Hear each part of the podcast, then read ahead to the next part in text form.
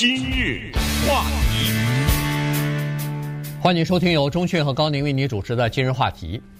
在这个俄罗斯啊发生了呃军事的这种兵变之后呢，呃瓦格纳集团的命运啊，以及那个 Prigozhin 啊，呃普鲁呃普里戈金的他的这个下落呢，他到底最后落在哪里呢？就变成了人们非常想要知道的一个事情了哈。呃，从那个呃，就是六月二十四号啊，就是进行那个呃，就是兵变之后呢，呃，普里戈金的下落就一直是个谜啊，大家都不知道他到哪儿去了。直到昨天的时候，克里姆林宫的发言人呃佩斯科夫啊，最终他就揭晓了，说是实际上在大家都在猜他在哪儿的时候呢，他在六月二十九号的时候曾经。到克里姆林宫和普廷举行过一次会谈，而且不光是他一个人，一共三十五个人，除了他以外，包括那个瓦格纳就是雇佣兵团里边的比较高级的指挥官吧，基本上全部去了。所以呢，这事儿一下子昨天就变成了一个主要的人们关注的新闻了。这人以前不就是一厨师吗？对不对？呃，我们在网上都看过那张著名的照片，呃。普京坐在那儿，然后他端着个盘子，对不对？把一盘菜端上来了。但是后来，当然他发家了啊！最后在俄罗斯呢，就形成了一个非常罕见的、令人甚至是不可思议的一个情况，就是这个国家是这样的一个超级大国，这样的一个军事强国，它居然允许有一个私人的雇佣兵团存在，呃，里面甚至还雇了一些罪犯呐、啊，什么之类的哈。所谓的雇佣兵团，那就是这些士兵。我来给你打仗的主要的原因是挣钱呐，对，挣工资啊，对不对？而且闹不好这个钱还不少呢，所以是，他居然允许这样的一个武装存在在它的下面。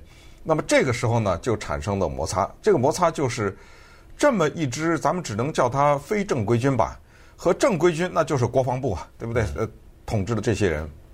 那么于是呢，国防部长就跟他们之间肯定有摩擦，因为你想想，瓦格纳这些人听谁的呀？他当然听 Prigozhin 的呀，对，这是他们老大，就当然要听宋江的呀，对不对？呃，但是所以这个他是处在某种，呃，他们也不是通过造反最后被招安的，但是他们处在某种很微妙的一个情况，就是我又独立又不独立，反正我为你而战，而且他们还屡立战功啊。嗯。打那个巴克穆的时候，主要是他打的呀。对。呃，把乌克兰的有一个叫巴克穆这个地方打下来的。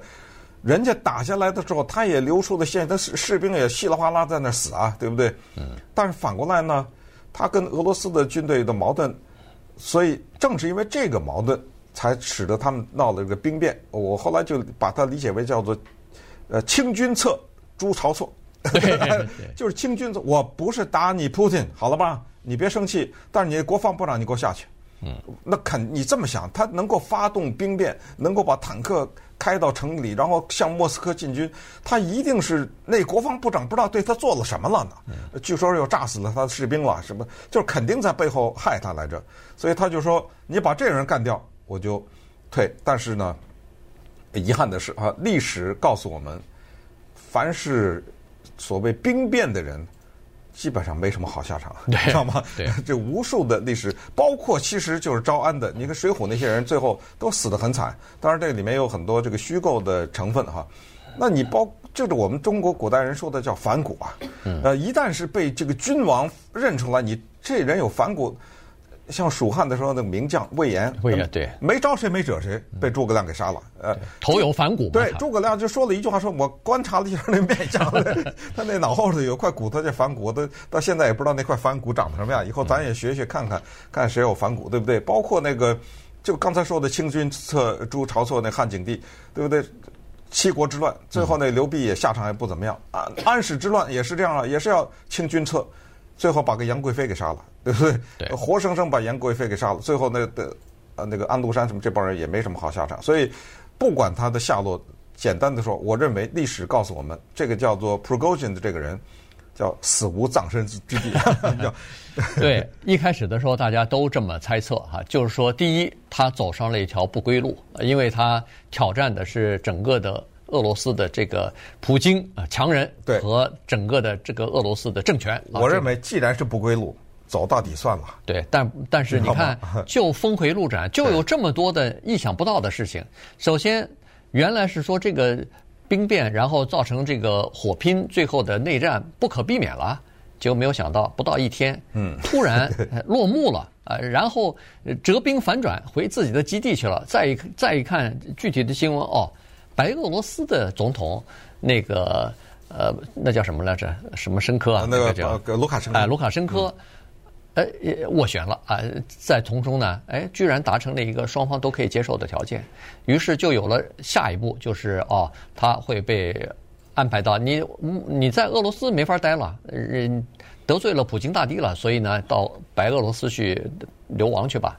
然后把他的那个呃，等于是这个佣佣兵啊，瓦格纳就等于是恨不得解散了。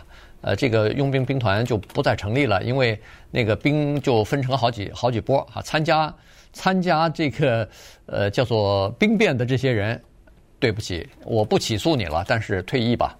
没参加的，愿意和国防部签约就签约，继续为这个俄罗斯的军队一块儿去打仗去，在俄乌战场上打仗。剩下的一部分人，如果你既不签约，也不想回老家，那就跟着这个 p r o g o j i n 一起去白俄罗斯定居去吧。呃，大概就是分成这么几波啊，所以呢，到白俄罗斯定居 啊，对，有一天下午他在公园里就就死了，就就就，就不知道怎么死的，你知道吗？对，所以当时人们就认为说这个是有点出乎那个人们的意外，因为大家都认为说当时呃普京说了重话了，这些叫做叛乱啊，这些就是对俄罗斯的叛变啊，呃，要对这些呃有就是有意识的自动参加兵变的这些人要。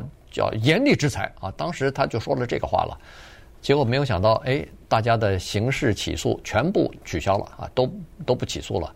这是第一，第二，居然五天之后把他们都叫到克里姆林宫去，这个又让人们跌破眼镜。这不像是普京大帝啊，不像是，呃，人们都在说他是一个非常狠的人，他是一个，呃，尤其又是一个克格勃情报人员出身的，他对那个叛徒是根本不。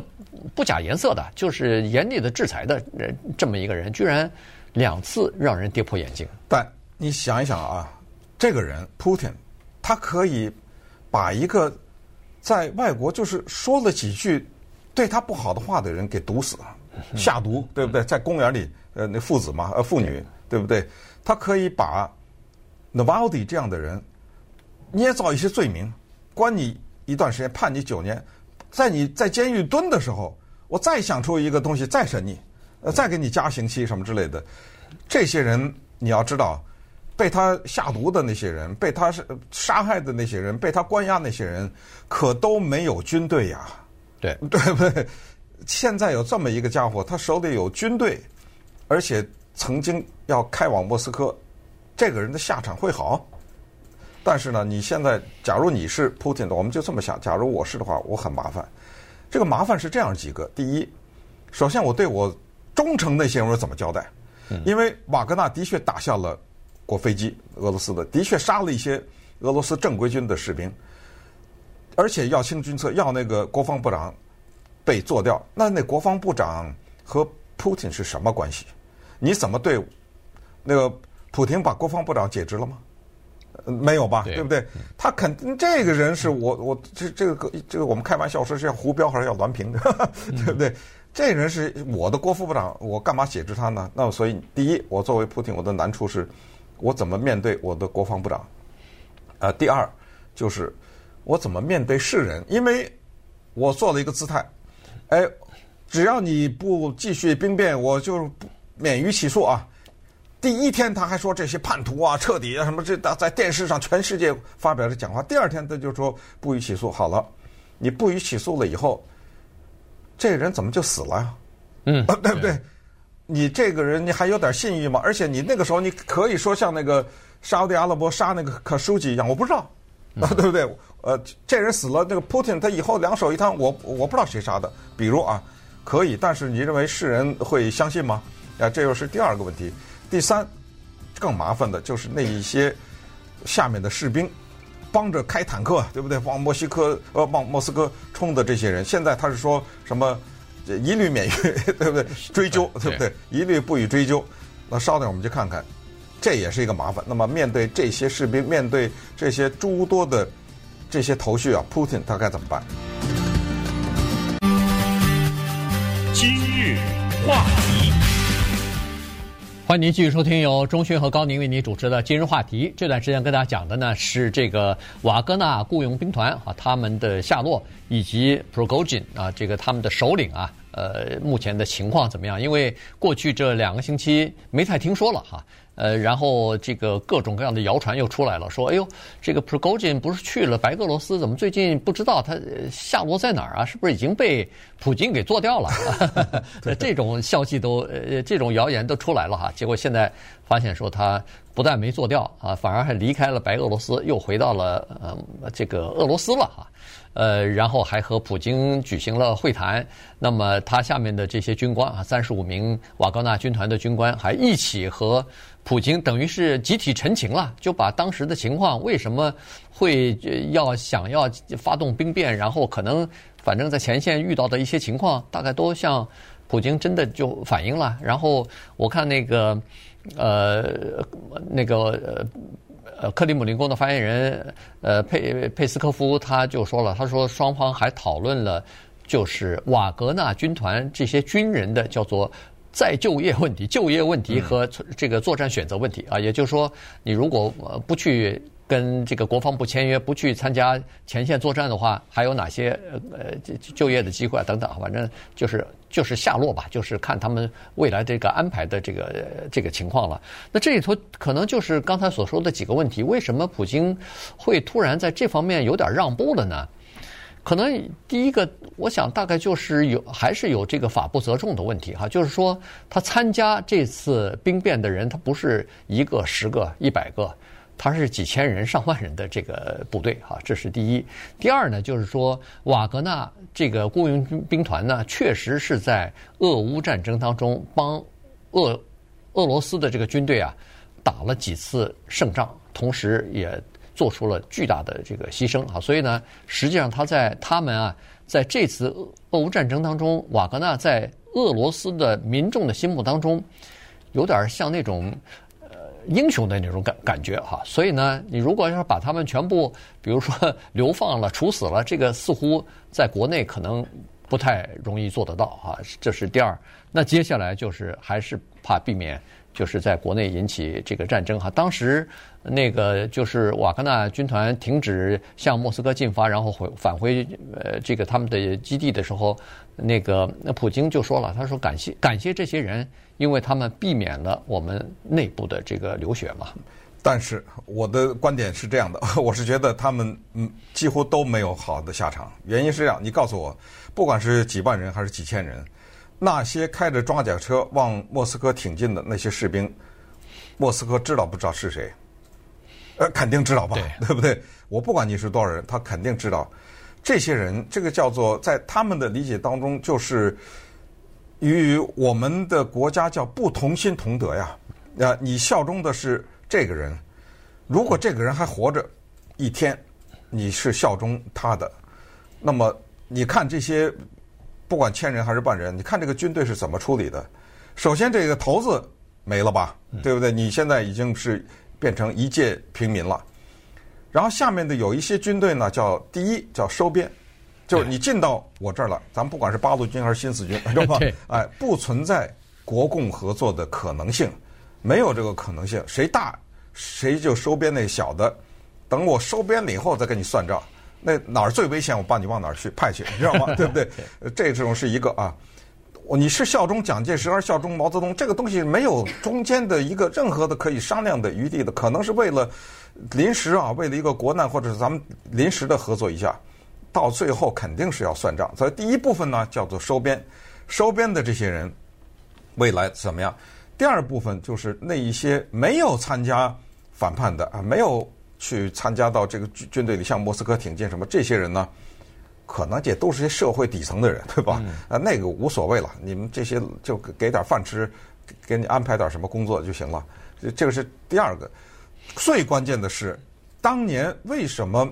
这个叫做 Prigozhin 的人，他能够获得这种荣誉。你看，当他们兵变的时候，老百姓跟他们那个照片啊，对啊，笑嘻嘻那些女的，啊，搂着他们这个士兵还在照片呢，还拍照呢。为什么川普会跟金正恩谈判？这都原因是因为你手里有原子弹嘛。现在你这个 Prigozhin 变成一介平民，你下了班还回家呀，对不对？还吃晚饭啊，对不对？你现在有什么呀？嗯，你的兵一部分散在社会里了，一部分被我收编了，你还有什么？你你还有什么？东西啊，对不对？对，所呃，当然现在咱们还不就只有看了哈，看这个时呃，随着时间的进展推移，道理是这样的，不收拾他是一个坏的先例。嗯，我收拾他，我才让你看，我看你下次还敢，你知道不？就看你别的。士兵还敢，你知道吗？呃，对，这个这个是我当然我不知道啊，这个具体怎么做法不知道。但是要收拾，你也最好是光明正大的去收拾。光是暗杀欲加之罪，何患无辞啊！你如果要是呃光明正大的去收拾，还可以起到一个震慑的作用哈。如果要是偷偷摸摸暗杀之类的东西呢，可能不用暗杀呀。我就说我发现了他阴谋，他组织这个集团要暗杀普普京，我抓住了。然后然后然后那几个那五个人都承认了，对不对？对。你怎么办？呃，对，呃，当然这是一个说法哈。但是现在呢，我是看这个《纽约时报》的报道是说，呃，第一，他已经把，因为呃，这个兵变失败之后，不是他就去被去到这个白俄罗斯了嘛？那么他去俄罗斯以后，他在那个圣彼得堡的别墅里边，马上那个国家安全局的人就去搜查去了，搜查出来不少的武器啊什么的全没收了。然后又从他的车里头搜出好像什么十十亿卢布啊，什么几十万的呃美元啊，什么的金条之类的。然后呃也等于是当时就给拿走了。现在还了。哎，现在这些东西都还给这个 Prigozhin 了哈。所以从目前的状况来说呢，大家还双方还没有撕破脸。那么让他们还是重新回到。